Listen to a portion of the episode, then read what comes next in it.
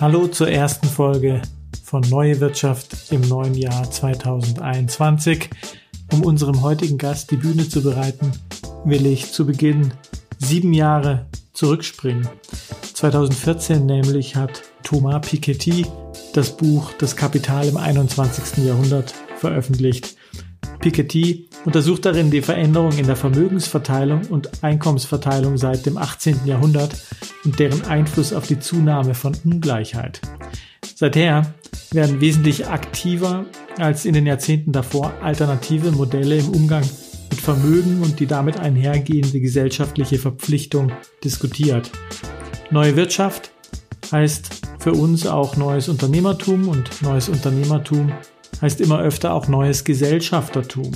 Ich freue mich deshalb sehr, in diesem Sinne heute nicht nur einen Vordenker zu Gast zu haben, sondern einen Vormacher. Mein heutiger Gast ist Marc Görke. Er hat 1996 den IT-Dienstleister Iteratec zusammen mit seinem Partner Klaus Eberhardt gegründet. Seither ist Iteratec mit Studenten auf circa 500 Mitarbeiter an sieben Standorten gewachsen. Vor circa fünf Jahren haben sich Marc und sein Partner dazu entschieden, das Unternehmen an seine Mitarbeiter zu verkaufen. Marc, schön, dass du unserer Einladung gefolgt bist. Ja, gerne. Marc, ähm, ich nehme an, als du das Unternehmen 1996 gegründet hast, hattest du nicht schon die Idee, das 20 Jahre später an deine Mitarbeiter zu verkaufen, oder? Äh, nein, das hatte ich nicht, Thomas. Ähm, erstmal noch herzlichen Dank äh, für das Interview heute. Freut mich sehr, dass ich einen kleinen Beitrag leisten kann zu, wie geht man mit Unternehmen um und was ist Besitz an Unternehmen. Die Idee, das Unternehmen tatsächlich dann an äh, unsere Kolleginnen und Kollegen zu veräußern, das kam erst ein bisschen später. Aber ich muss sagen, da gab schon initial so ähm, ein, ein Event, der stattgefunden hat. Also die, die Iteratec, die hat mein, mein Partner und ich, der Klaus Eberhardt, 1996 gegründet. Und wir beide waren vorher bei einem Softwarehaus beschäftigt, auch Mitglied in der Geschäftsleitung. Das war ein, ein, ein kleines Softwarehaus, das sehr stark gewachsen ist. Der Name hieß SD&M.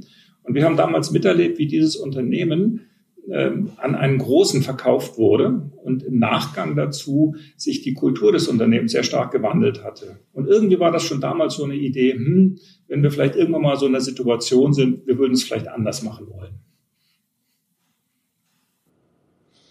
Ja, das heißt, ähm, ihr habt davor äh, schon Erfahrungen gemacht, wo ich sagte, naja, nee, wir würden es gern besser machen.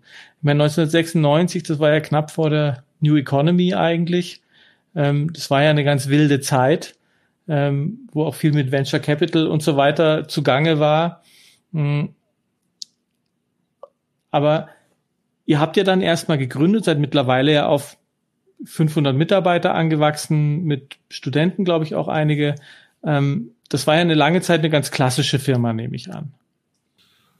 Ja, also was immer man als klassisch bezeichnet. Vielleicht muss man, muss man vielleicht ein bisschen was zur, zur Historie von der, von der Iteratec sagen. Also äh, wir haben das Unternehmen gegründet und da hat uns, waren wir von zwei Dingen von Anfang an eigentlich, die uns getrieben haben. Das eine war die Inhalte. Die Inhalte, was macht das Unternehmen? Wir hatten den Anspruch und wir haben immer noch den Anspruch, dass wir für unsere Kunden hochwertige Software bauen wollen. Software war schon immer ein Verruf. Die hat irgendwie nicht funktioniert. Da waren große Projekte, Individualsoftware, die haben nicht, die wurden zwar implementiert nach Vorgabe, aber nachher wurden sie nicht genutzt, weil die, weil der Kunde gesagt hat, das brauche ich so nicht mehr haben. Wir hatten den Anspruch gehabt, Software zu bauen, die tatsächlich einen Nutzen stiftet, die auch tatsächlich funktioniert, die einen extrem hohen Qualitätsanspruch folgt. Und davon waren wir von der inhaltlichen Seite beseelt. Auch schon immer. Das Thema Geld hat uns eigentlich auch nie so richtig interessiert. Geld ist für uns immer nur ein Ergebnis guter Arbeit. Ich habe mein ganzes Leben noch nie einen Businessplan erstellt. Ähm, werde ich wahrscheinlich auch nie machen, sondern wir sagen, die Inhalte sind wichtig.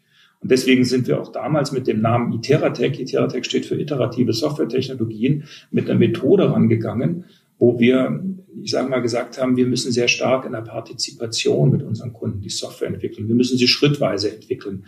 Wir brauchen das Feedback zu jedem Schritt. Wir brauchen lauffähige Software. Das war 96 schon etwas revolutionär, iterative Softwareentwicklung. Heute heißt das Scrum, heute heißt das agile Entwicklung, heute ist das der Standard in der Branche, dass man so vorgeht. Damals wurden wir vielleicht sogar auch ein bisschen belächelt. Wir waren unserer Zeit voraus, hat aber funktioniert und da haben wir einen hohen Wert. Und das Zweite, was uns ganz wichtig war, das war der Wert des Unternehmens. Und der Wert, das sind schlicht und ergreifend nur unsere Mitarbeiterinnen und Mitarbeiter. Das ist der Wert des Unternehmens. Wir waren schon immer ganz stark fokussiert, dass wir gesagt haben, wir brauchen die besten Menschen, wir brauchen die besten Menschen, die Spaß daran haben, die mit einer hohen Motivation etwas Sinnvolles in ihrem Leben erreichen wollen, die etwas lernen wollen, die einfach Spaß haben, in der Gemeinschaft Dinge zu tun, die Sinn stiften. Und deswegen haben wir von vornherein immer gesagt zu unseren Kolleginnen und Kollegen, gestaltet euer Unternehmen so, als wenn es euch gehören würde. Äh, gestaltet mit. Wir haben bei uns im Unternehmen äh, kaum Hierarchien. Wir haben netzwerkartige Strukturen. Wir haben einen hohen Grad an Selbstorganisation, an Selbstbestimmung und einen hohen Grad an wirklich gelebter Eigenverantwortung im Unternehmen, weil wir immer den Kollegen sagen, wir können euch den Rahmen vorgeben von der Geschäftsführung. Aber das Ausgestalten, wie ihr im Unternehmen arbeiten wollt, wie das funktioniert, das müsst ihr selbst machen. Und das ist aber auch etwas, das haben wir schon von vornherein getan. Von dem her sagen wir, ja, du hast gesagt, klassisches Unternehmen, Thomas. Was bedeutet klassisch? Ne?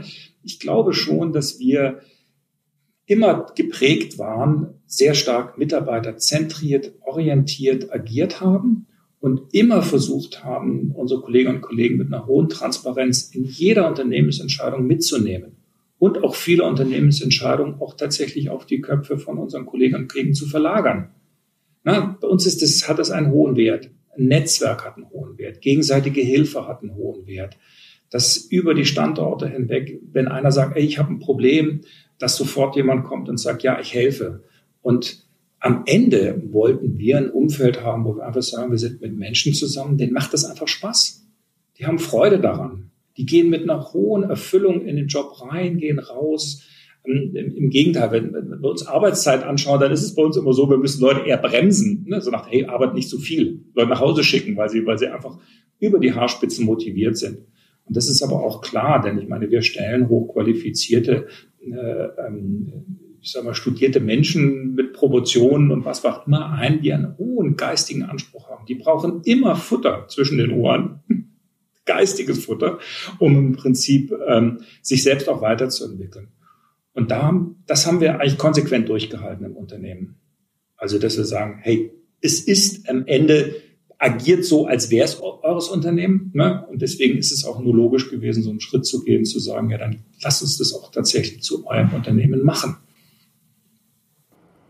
Ja, das ist, ähm, das heißt, Ihr habt dann vor fünf Jahren oder vielleicht hat der Prozess ja auch schon früher angefangen, als ihr ähm, gemerkt habt, okay, wir wollen da was verändern, auch auf der Gesellschafterstruktur, so wie ich es ja auch im Intro so ein bisschen angedeutet habe, dass man also einerseits auf einer organisatorischen Ebene sehr kooperativ und, sagen wir mal, eigenverantwortlich zu denken, dann auch das Ganze in der unternehmerischen Ebene, also die gibt ja dann auch Personen, die diese Verantwortung nehmen, aber es dann auch in die Gesellschafterebene reinzutragen, dieses, dies, diesen Gedanken. Ähm, wie, wie hat bei euch diese Entwicklung stattgefunden, dass wirklich auch dann auf diese, ich sag mal, in dem Fall höheren Ebenen, weiß nicht, ob es höher ist, aber also einfach auf diese Ebenen auch zu tragen. Ja, also es ist ja so, ich meine, jeder Unternehmer muss sich ja irgendwann die Frage stellen, was macht er mit seinem Unternehmen? Das Unternehmen war im Besitz äh, vom, vom, vom Klaus Eberhardt und von mir zu je 50 Prozent, Klammer auf, bis vor zwei Jahren. Und wir haben uns natürlich die Frage gestellt, was machen wir denn? Mal irgendwann tickt ja auch die biologische Uhr. Man wird irgendwann älter und irgendwann sagt man auch, Mai, es ist ja irgendwann gut. Man möchte ja nicht im Prinzip, ich sage jetzt mal mit 78 Jahren, dann irgendwann als Frühstücksdirektor aus seinem eigenen Unternehmen herausgetragen werden. Und dann hat man immer noch das Problem, äh, was macht man mit dem Besitz?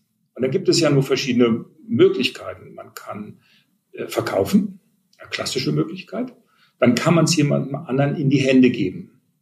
Einem strategischen Investor oder typischerweise das, was ja oft passiert, einem größeren Unternehmen und dann hat man wieder eine Verdichtung und die größeren Unternehmen werden größer und größer und größer, weil sie dazu kaufen. Kannst du dir vorstellen, Thomas, wir haben x, also x Angebote bekommen von renommierten großen Unternehmen, die uns hätten kaufen wollen. Ne? Wir sind hoch profitabel. Wir haben aus meiner Sicht die besten äh, Softwareingenieure, die besten Menschen, wo ja ein Mangel da ist, gute, gute äh, IT-Spezialisten an Bord, dass sie alle da die, die, die Hände danach geleckt haben, so sagen, gesagt, hey, die Teratec würden wir gern kaufen. Und das kam für uns irgendwie nicht so in Frage. Das kann man natürlich den Unternehmen auch vererben. Aber die Bürde möchte ich meinen Kindern nicht auferlegen, der Klaus auch nicht, weil jemand muss selbst, sage ich mal, sein Leben bestimmen und darf nicht quasi per, per Erbe quasi irgend so eine Bürde bekommen. Das, das halte ich vom Grundsatz her auch nicht so wirklich gut. Ne? Also Klammer auf, das muss jeder selbst entscheiden. Ne? Also ich sag mal, wenn Metzger Meisker seinem Sohnemann äh, seine Metzgerei übergibt, vollkommen okay, wenn der das will, will ich gar nicht in Frage stellen. Kam für uns aber irgendwie nicht so richtig in Frage. Und dann steht man irgendwie da und dann sagt, was machen wir denn? Wir hatten den Anspruch irgendwie gehabt, wir wollten das Unternehmen auch irgendwo, ja, das wird auch ein bisschen eitel, sagen, hm, wie kann man das Unternehmen denn erhalten?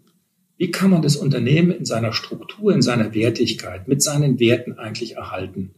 Und da haben wir uns die Frage gestellt, wer sind denn eigentlich die Menschen, die am besten die besten Entscheidungen für das Unternehmen fällen können? Diese Frage haben wir uns gestellt vor etwa vier, fünf Jahren. Wir sind zu der Erkenntnis gekommen, dass wir gesagt haben, am besten, die besten Entscheidungen für das Unternehmen sollten doch eigentlich die Kolleginnen und Kollegen im Unternehmen treffen. Und deswegen ist daraus die Idee geboren zu sagen, dann lass uns doch den Besitz des Unternehmens in die Hände von unseren Kolleginnen und Kollegen geben, von unseren Mitarbeitern, damit die zukünftig über das Wohl auch tatsächlich entscheiden können und echte Eigentümer des Unternehmens werden weil wir haben glauben, dass die die besten Entscheidungen treffen können für die Zukunftsfähigkeit des Unternehmens. Und dadurch ist das entstanden, die Idee zu sagen, Nachfolge mal anders zu denken. Nachfolge mal zu denken, zu sagen, hm, wie kann man das tatsächlich überführen in eine Struktur einer Selbstorganisation und Verwaltung? Klammer auf, wir sind momentan in dem Prozess der Überführung, aber wer sind aus unserer Sicht die Besten, die die besten Entscheidungen treffen können? Und deswegen ist für uns ganz wichtig, wir wollten keine Entscheidungen von außen haben. Wir wollten keine monetären Entscheidungen haben. Wir wollten auch nicht, dass das Unternehmen, ähm, ich sage mal, dem Kapital dient, sondern das Kapital, was erwirtschaftet wird, wieder dem Unternehmen dient und nicht nach außen abfließt. Und deswegen waren wir der Meinung, die besten Entscheidungen in die besten Hände zu geben. Das sind denen, die auch das Unternehmen ja auch mitgestaltet und aufgebaut haben. Und das waren unsere Kolleginnen und Kollegen. Und deswegen auch der natürliche Schritt, gerade in so einer Struktur, wo man eine hohe Eigenverantwortung, Selbstverantwortung und sehr viel Freiheit hat bei uns. Das haben alle Kolleginnen und Kollegen, Dinge zu tun, weil sie echt gewissenhaft fürs Unternehmen mitdenken, gesagt, dann lass uns doch das Unternehmen in den Besitz der Kolleginnen und Kollegen, also unseren Mitarbeitern, geben. Hm. Also tatsächlich auch aus so einer Art Nachfolgegedanke ja. dann in die Richtung gehen, ähm, interessant finde ich dabei natürlich zwei Dinge. Ähm, also das Widerstehen des Monetarisierens dieses Aufbaus, also wenn die Angebote dann kommen, ähm, dass da dann ja doch auch der Wert, ähm, nee, wir möchten es weiterführen auf eine gewisse Art und Weise, ähm, doch überwiegt. Mhm. Ähm, und dann aber auch ein Modell zu finden, wie man das dann umsetzen kann. Ja. Ähm, das ist ja gar nicht so leicht.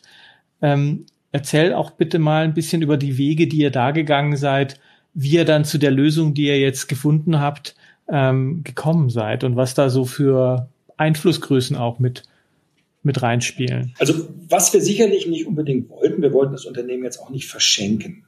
Das ist auch steuerlich ein bisschen doof, wenn man was verschenkt, dann zahlt man plötzlich Schenkungssteuer oder dass man irgendeinen Wert quasi erwirtschaftet hat, was Liquidität angeht.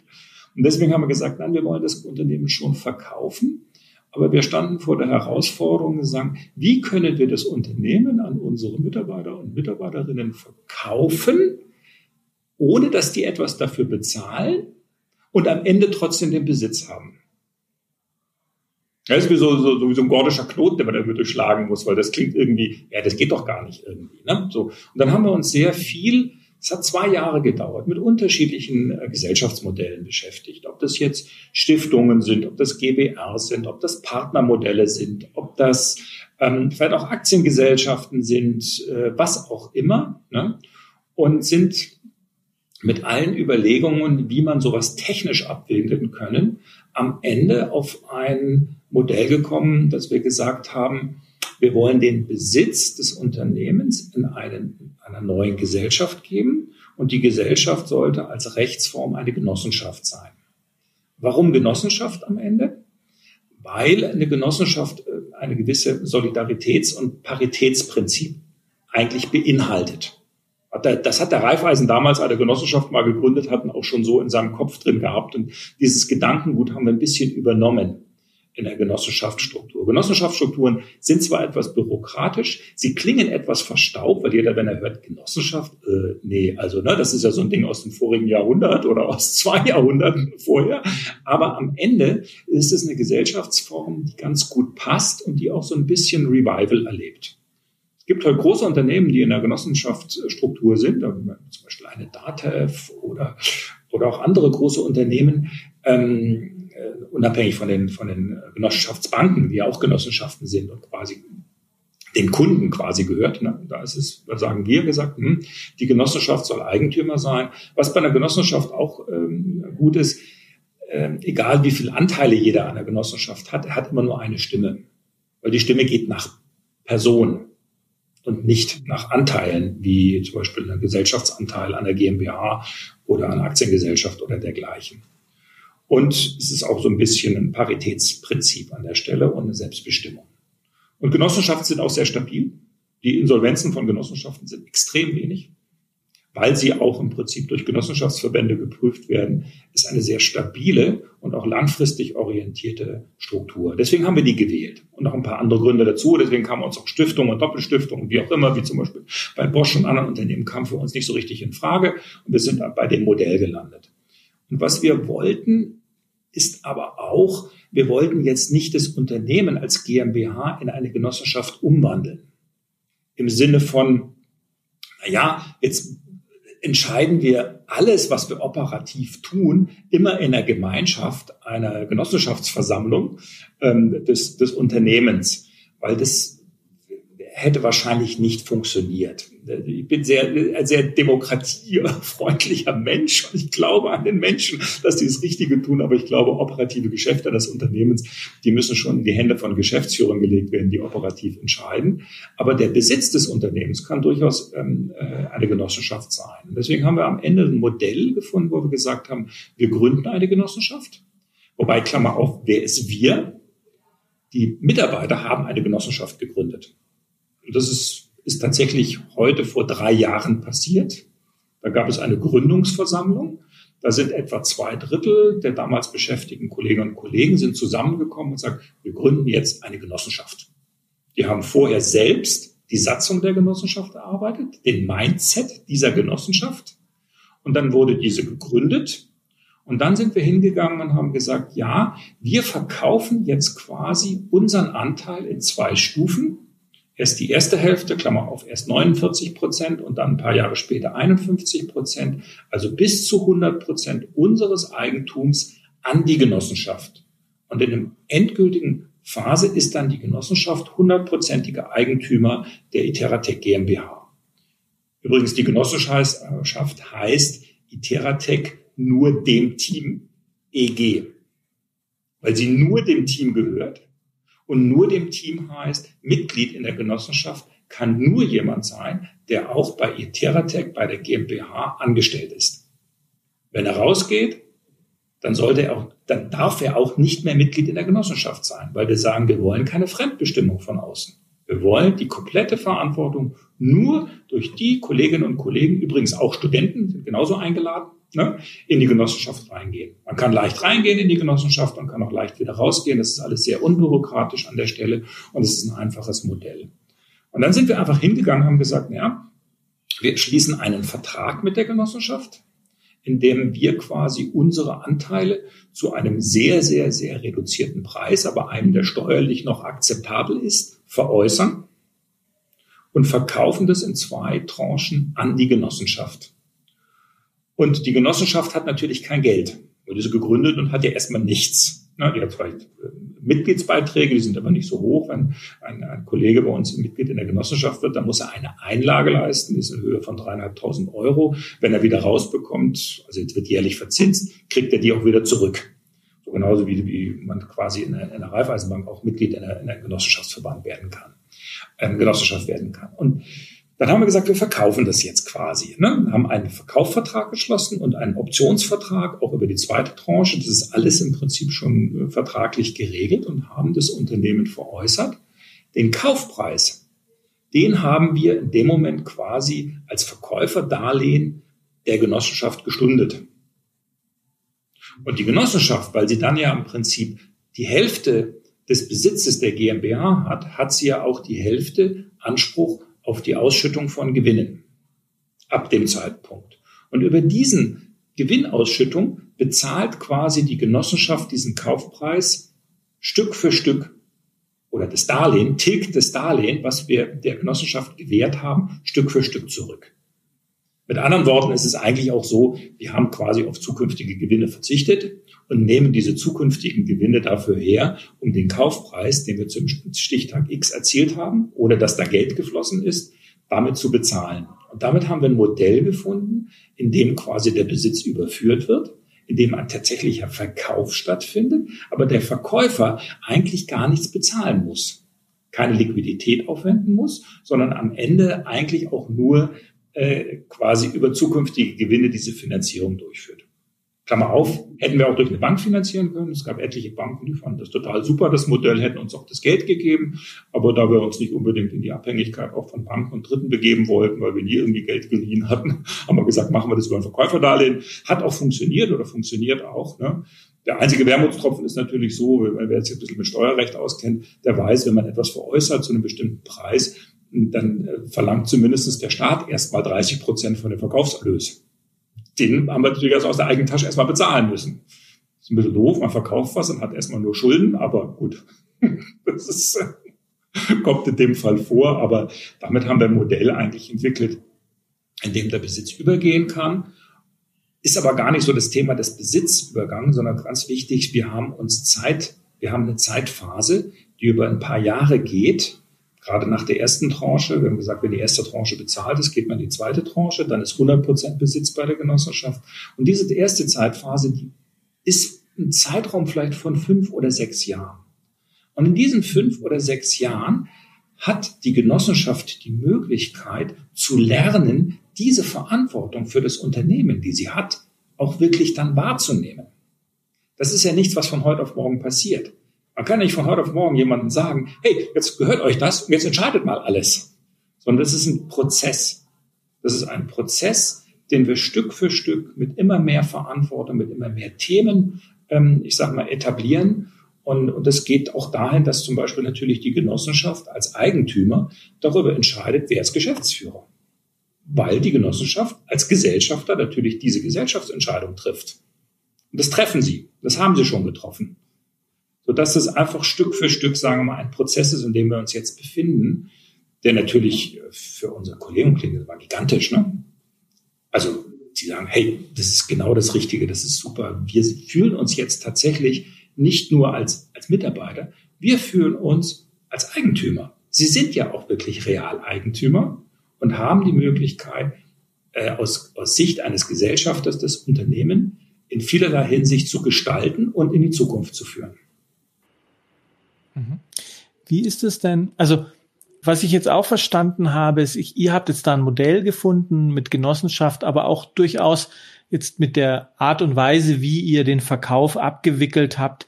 Da sind sogar Banken auch drauf, wären drauf eingegangen, dass, dass da wie du sagst, mit dem Verkauf und hier noch ein steuerlich und so. Aber das ist schon so ein Modell, wo man auch ein paar Alternativen hätte, wie man das genau gestalten kann, wenn man dieses Ziel erreichen will, diese Art von Nachfolgeregelung ähm, in die Wege zu leiten.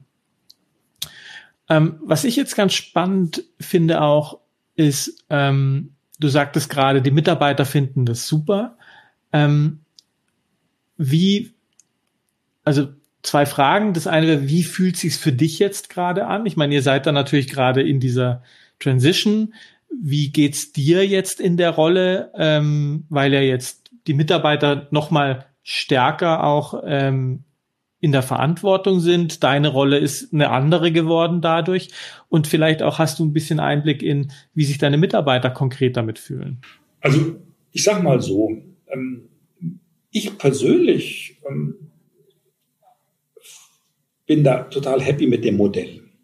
Also weil es, weil ich jetzt merke, das funktioniert. Natürlich begibt man sich da schon auf ein gewisses unbestimmtes Terrain. Das muss ich auch tatsächlich zugestehen. Ne? Als wir ähm, im September 2019 ne, beim Notar waren und diesen Kaufvertrag abgeschlossen haben, das war so ein entscheidender Punkt. Ja, die Gründergenossenschaft war eine Geschichte. Das zweite war, man sitzt beim Notar und schließt einen Kaufvertrag für ein Unternehmen, was man die letzten, ich sage mal, über 20 Jahre äh, mit maßgeblich aufgebaut hat, ne? wo, wo das Herz dran hängt und wo man sagt, okay, jetzt übergibt man es tatsächlich weiter. Das, das hat schon einen gewissen Wehmut an der Stelle, weil man sagt, ja, man übergibt es in eine Struktur, von der man glaubt, dass sie funktioniert, aber man weiß es ja auch nicht. Und man hat so ein paar Sicherungen vielleicht noch eingebaut und hat in der Satzung noch Dinge vorgesehen, dass die Genossenschaft bei dem Unternehmen auch keinen Blödsinn machen kann, dass die das vielleicht nicht auch veräußern können, an, an wen auch immer, Facebook oder Google oder sonst irgendjemand großen ähm, äh, oder eine Unternehmensberatung eine große. Äh, trotzdem äh, ist es natürlich schon ein echt spannender Augenblick. Ich bin aber das, was wir jetzt erlebt haben in den letzten anderthalb Jahren, ähm, so davon überzeugt, dass das funktioniert weil diese Genossenschaft auch mit Leben erfüllt wird, weil sie Stück für Stück dieses Selbstverständnis aufbaut und die Kolleginnen und Kollegen sehen, ja, das macht ja auch Sinn, in der Genossenschaft zu sein, weil ich kann tatsächlich hier mitbestimmen und wir sehen auch, dass die Entscheidungen, die mitgetroffen werden, ne, von unseren Kolleginnen und Kollegen, die, die richtigen sind.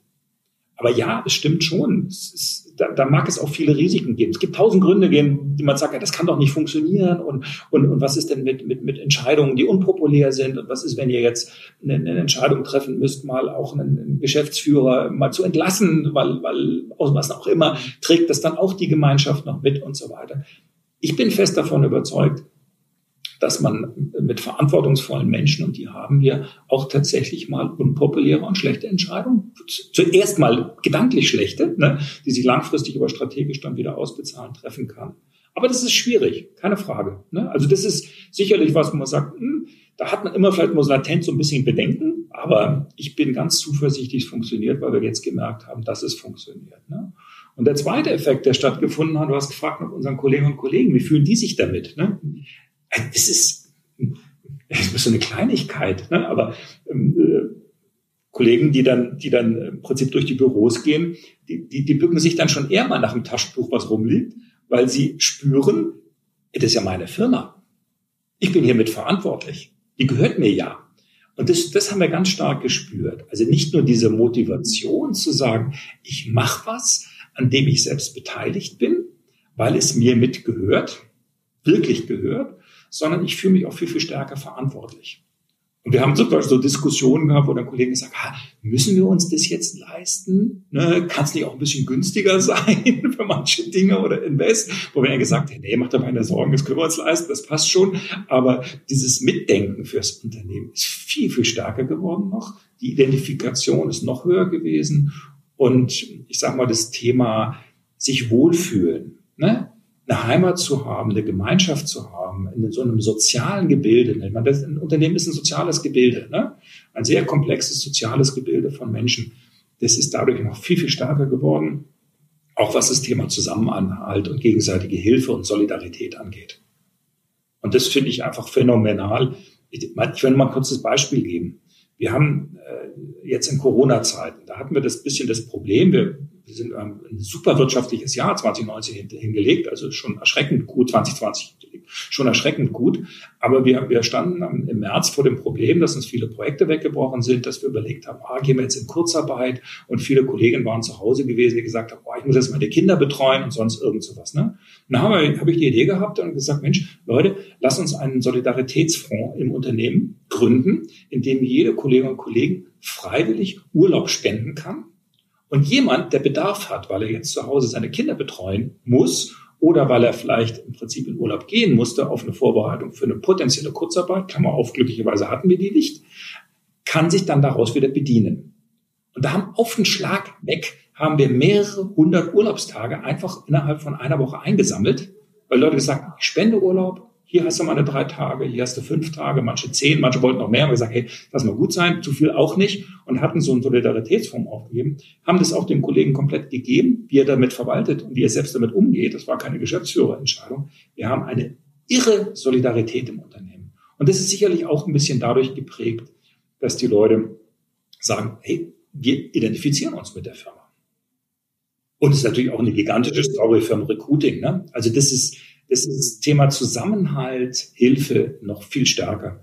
Und gerade für, für Menschen, die mit dem Kopf nur arbeiten, ist es ja so wichtig. Ne?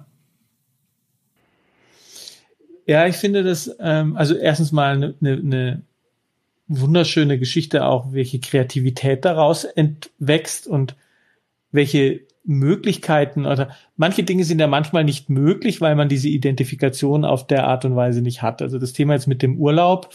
Also erstens mal, das ist womöglich nicht jeder Unternehmer kommt auf so eine Idee, aber es ist eben auch wahnsinnig schwierig umzusetzen, wenn das ganze Konstrukt mit ähm, anderen Eigentümern etc. pp. Äh, aber wenn die Mitarbeiter alle Eigentümer sind und somit eigentlich sofort eine Art Gesellschafterversammlung über sowas entsch ent entscheiden kann, heißt das ja auch, äh, man gewinnt dadurch eine ganze Menge Flexibilität, um gerade in Krisensituationen ähm, andere Wege gehen zu können, ähm, weil die eigentlich, ich meine, aus einer klassischen Perspektive heraus würde man ja womöglich eher die Angst im Vordergrund sehen, ja, aber was, wenn die sich nicht einigen können an den und den Stellen und so weiter und so fort, wie du es vorher ja kurz angesprochen hast. Aber das ist ja genauso ein gegenteiliges Beispiel, ähm, wie dann tatsächlich aus dieser konsequenten Ver Verantwortungsübergabe, also bei mir im Coaching ist das immer eine ganz ähm, also wenn ich so Coaching-Themen habe und es geht um Verantwortung, dann ist ganz, ganz oft genau der Knackpunkt, wie konsequent übergibst du denn wirklich Verantwortung? Ja, wann ist der Zeitpunkt, wo du dich doch nicht zurückhalten kannst, um einzuspringen? Und da spielen ja äußere Signale eine ganz große Rolle auch. Ähm, und tatsächlich das Eigentum zu übergeben, also viel konsequenter geht's ja gar nicht mehr. Ähm, und ich glaube, dass das tatsächlich Dinge auslöst, die eben einfach auch mehr, mehr bewirken können als ähm, Lippenbekenntnisse oder eine, eine formale Verantwortungsübergabe und solche Themen. Also das finde ich ähm, jetzt nochmal, wir hatten uns ja schon drüber unterhalten, aber auch nochmal ein ganz interessantes äh, Insight in, in das Thema, was es wirklich bewirken kann. Ja, es setzt interne Kräfte frei, das stimmt. Ja, ganz stark ganz stark. Ne? Übrigens vielleicht kurz zur Ergänzung, weil du gesagt hast, alle, also man muss bei uns nicht Mitglied in der Genossenschaft sein. Also wir werben dafür, ne? aber es ist eine ganz freiwillige Entscheidung. Wer möchte, kann Mitglied in der Genossenschaft werden. Und etwa, also ich sage mal so, ach Gott, zwei Drittel unserer Kollegen und Kollegen sind es auch. Aber viele, die, die jung und neu zu uns kommen, die sagen, oh, ich gucke mir das erstmal an. Ist auch vollkommen in Ordnung. Ne? Ob sie das dann wollen oder nicht. Und es ist auch relativ unbürokratisch. Wie gesagt, man muss eine Einlage tätigen. Ähm, solange natürlich die Genossenschaft quasi noch Darlehen abbezahlt, ist es natürlich so, dass man nicht unbedingt jetzt viel Geld hätte, was man ausschütten kann aus Gewinnen an die Genossenschaftsmitglieder. Ne? Das ist in dieser Transitionsphase einfach technisch nicht möglich. Und am Ende ist es auch so, wir wollen auch die Genossenschaft nachher, wenn sie tatsächlich dann über mehr finanzielle Mittel verfügt, also wenn quasi die Darlehen getilgt sind, natürlich aber auch vorbereiten auf eine Phase, was können die denn damit tun? Wo können sie sich gesellschaftlich engagieren? Wo können sie was für Bildung junger Menschen tun, in IT-Berufe hinein? Wie können sie Kooperationen mit Hochschulen und Forschung besser vorantreiben? Und, und, und. Weil am Ende hat dann die Genossenschaft ein bisschen mehr auch noch zu entscheiden, weil sie dann auch mehr Mittel hat. Und das ist auch etwas, was wir vorbereiten wollen. Wir machen das jetzt schon. Wir beteiligen uns schon an Forschungsprojekten. Wir haben auch schon durch die Genossenschaft als Vertragspartner die Dinge mit dabei. Aber das ist äh, etwas, was noch passieren wird. Marc, das äh, klingt nach einem sehr spannenden Modell. Ist das auch was für andere Unternehmen und für welche Unternehmen oder Unternehmer ist das was? Naja, äh, Thomas, da muss man halt Folgendes sehen. Es gibt viele Unternehmen, gerade in Deutschland, auch viele mittelständische Unternehmen, da stellen sich ja auch die, die Unternehmer irgendwann mal die Frage, wie geht es denn weiter mit meinem Unternehmen? Das heißt, das Thema Nachfolgeregelung ist, ist etwas, was in Deutschland ja ganz, ganz, ganz akut momentan ist. Und ich denke mir, Menschen, die auch mal ein bisschen andere Wege gehen wollen, die auch, ich sag mal, Besitz über Unternehmen vielleicht anders denken wollen und die auch, ich sage mal, ein Interesse haben, ein Unternehmen vielleicht auch mal in die Hände von anderen Menschen zu geben. Und wir sind natürlich dahin gegangen und gesagt, wir geben es in die Hände von unseren äh, Mitarbeiterinnen, aber vielleicht auch von Kunden, wie auch immer. Für die ist so eine Überlegung schon ein Modell. Man muss aber auch Folgendes sagen, das ist kein Blueprint für jeden, sondern ich glaube, das muss jedes Unternehmen selbst eine Lösung für sich selbst finden. Jeder Unternehmer muss eine Lösung finden und die muss auch passen. Die muss passen zum Unternehmen, die muss passen zum Unternehmer. Und ähm, was ich gerne anbiete, habe auch schon viele Anfragen, ist auch hier mal Erfahrungen einfach weiterzugeben. Also wer immer mich hier mal kontaktieren möchte, gerne, weil ich sag mal, sowas muss man ja auch ein bisschen langfristig planen. Das ist ja nichts, macht man von heute auf morgen, da muss man drüber nachdenken, das muss auch ein bisschen gären und deswegen bin ich gerne bereit dafür so einen Gedanken- und Erfahrungsaustausch, wer immer möchte. Das ist ein tolles Angebot. Vielleicht, ich glaube, du bist auf LinkedIn. Äh, dort kann man dich finden. Ist das ein guter Kanal? Ja, ja, ja. Bei Iteratech, LinkedIn, wie auch immer, Marc Görke ist irgendwie zu finden. Bin ich gespannt, wie das, äh, wie, wie viel Feedback du da bekommst. Ich denke, das ist auf jeden Fall eine sehr hilfreiche Geschichte. Marc, äh, vielen, vielen Dank, dass du deine Geschichte, die Geschichte von Iteratech, äh, also Klaus und dir, die Geschichte von Iteratech ähm, hier erzählt hast. Es war wirklich ähm, eine große Freude und ich finde ein guter Start in 2021 für neue Wirtschaft. Thomas, vielen, vielen Dank, dass du mich eingeladen hast für das Gespräch. Hat mir sehr gut gefallen. Vielen Dank und viel Erfolg auch mit deinen weiteren Podcasts. Finde ich eine ganz tolle Sache. Danke dir.